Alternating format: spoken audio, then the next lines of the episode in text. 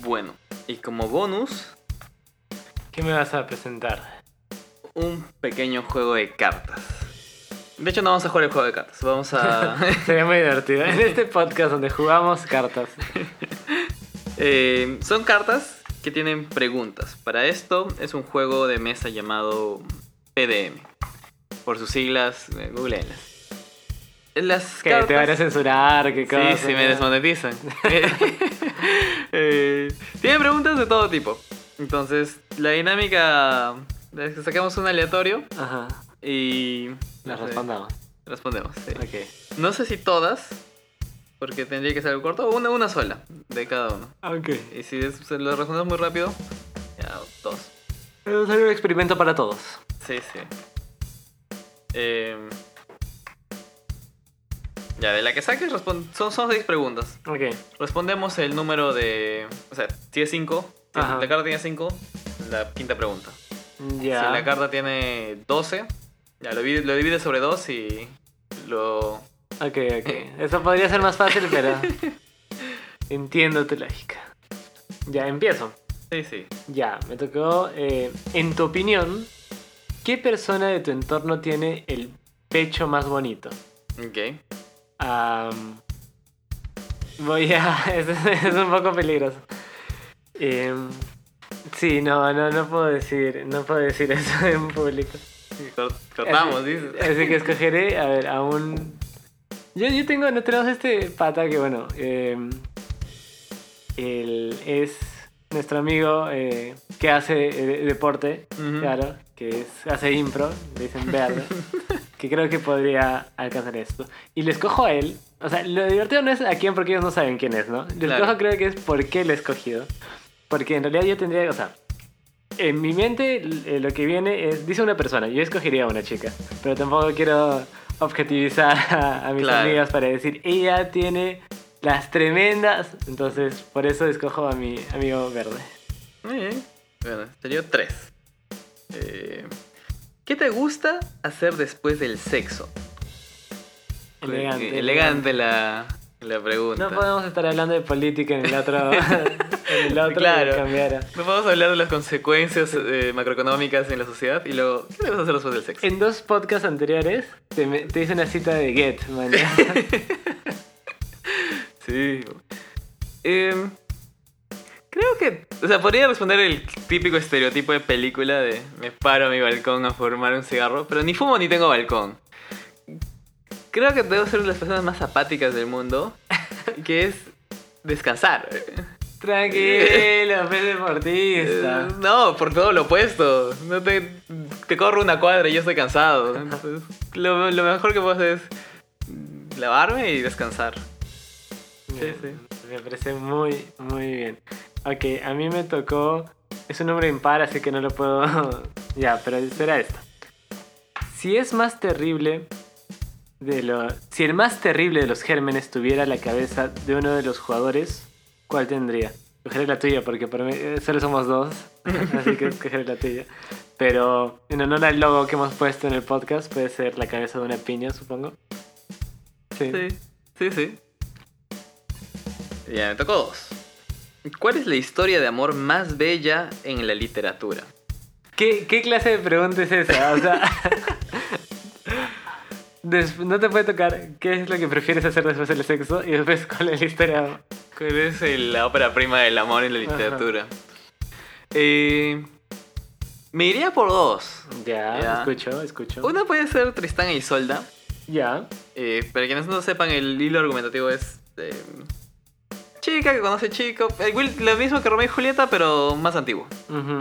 Eh, pero que al final, por magia y obra del destino, quedan juntos, no mueren. Y la otra... mm, mm, y más bella, pero bella por trágica sería. ¿cuál? Eh, ah, pero literatura. Eh, ¿Pero qué, qué vas a hacer? ¿Una película, algo? Sí, estaba a punto de, de citar al, al romance de Lorca con Dalí. Ya, eh, pero, oh, claro, lo, lo leí no como literatura, sino como historia. ya. Eh, que, que me parece trágica porque al final Lorca es fusilado. Claro. Y cuando Dalí le, desde, desde el poco conocimiento que tengo del Oh, tema, le da la espalda. Sí, ya, ese es tema para otro. Yo no, no, no- no andaré en, en eso. Todavía no. Eh, pero la forma en la que lo leí en ese biográfico me pareció bello desde el punto de, del punto de vista del amor trágico. Sí, no, pero no, no sé si se podría decir confirmar a ciencia cierta su romance. Sí, mm. Claro. o sea, Bueno, en todo caso, literatura. Ok. ¿Qué es lo más asqueroso que se puede encontrar en un plato? Porque eh, hay muchas cosas asquerosas, no sé, pelos. Yo no soy muy asquiento, Lucino. O sea, no. Difícilmente te vomite por algo, pero o sea, sí. pues, el problema es qué es lo más asqueroso que se puede encontrar. Se puede encontrar millones de cosas. O sea, puede encontrar un microuniverso de gente que tiene la piel al, al revés, man. Ya sí puede ser asqueroso eso. Pero en general no soy una persona muy asquienta. Yo diría, yo desde mi lado, algo que cumple el patrón de esto, de, de- para la gente que es tripofóbica, Ajá. que le dan... ¿Tú eres tripofóbico? Yo soy tripofóbico. ¿Sí? Sí, Vale. sí. Me da cosita, pero no sé si asco, pero sí lo relacionaría con el asco inmediatamente. Sí, yo con la tripofobia es algo diferente porque, o sea, yo lo puedo ver. O sea, sé que hay algo que me... Obviamente que haces un rechazo hacia la tripofobia, pero claro, no volteo al toque la mirada. Más es como con, "Yuk, ¿qué es esto? Y lo sigo viendo, ¿no? Sí, como- no, yo no, yo sí... Me, me asqueo un poco. Mira, mira.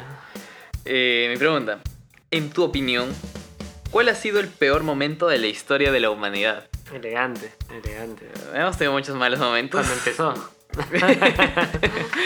Eh, eh, podría ser coronavirus, no, pero creo que uno de los peores momentos y más allá de, o sea, del acto, sino por cómo se, todo lo que ha salido alrededor, Ajá. eh, podría ser la, la persecución al- a los judíos.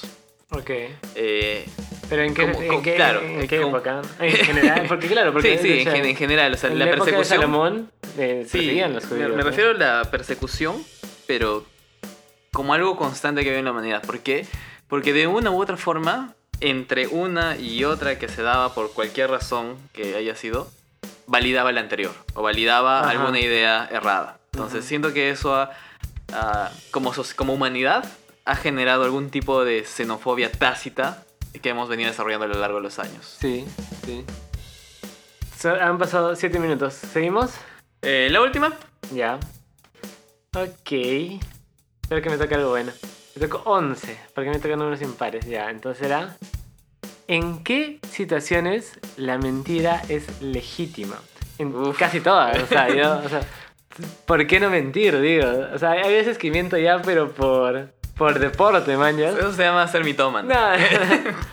o sea, ¿en qué momento la mentira es legítima? Sí, yo... eh, en muchos momentos. Yo no, no creo, yo no soy fiel seguidora. O sea, si le vas a mentir porque, no sé, que se va a morir en dos horas y prefieres que el viejito disfrute de su familia. O no. O sea, de repente también le puedes decir la verdad. Pero no, no es un problema moral para mí.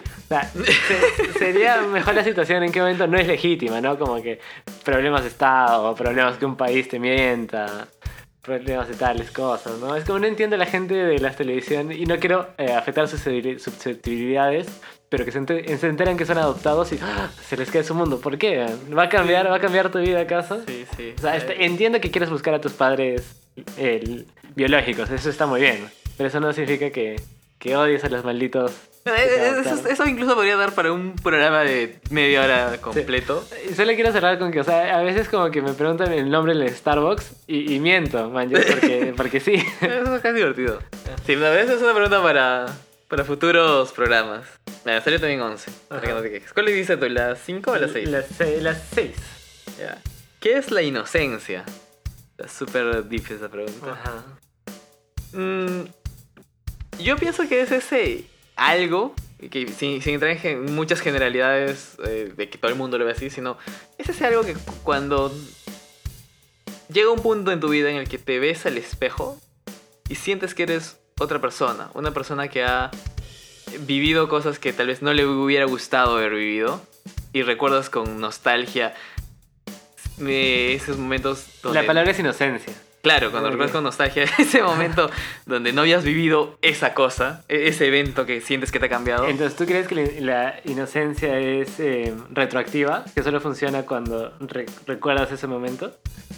No, sí, pero siento que eres consciente de que la has perdido retroactivamente. Pero podría funcionar, claro, porque o sea, uno, de repente, un niño no, eh, no acciona mediante la inocencia, sino es a su alrededor de la persona mayor que entiende que esa- ese joven está con una Claro. inocencia, ¿no? Pero para el niño, o sea, es como decir, ah, los, los bebés nacen de la cigüeña.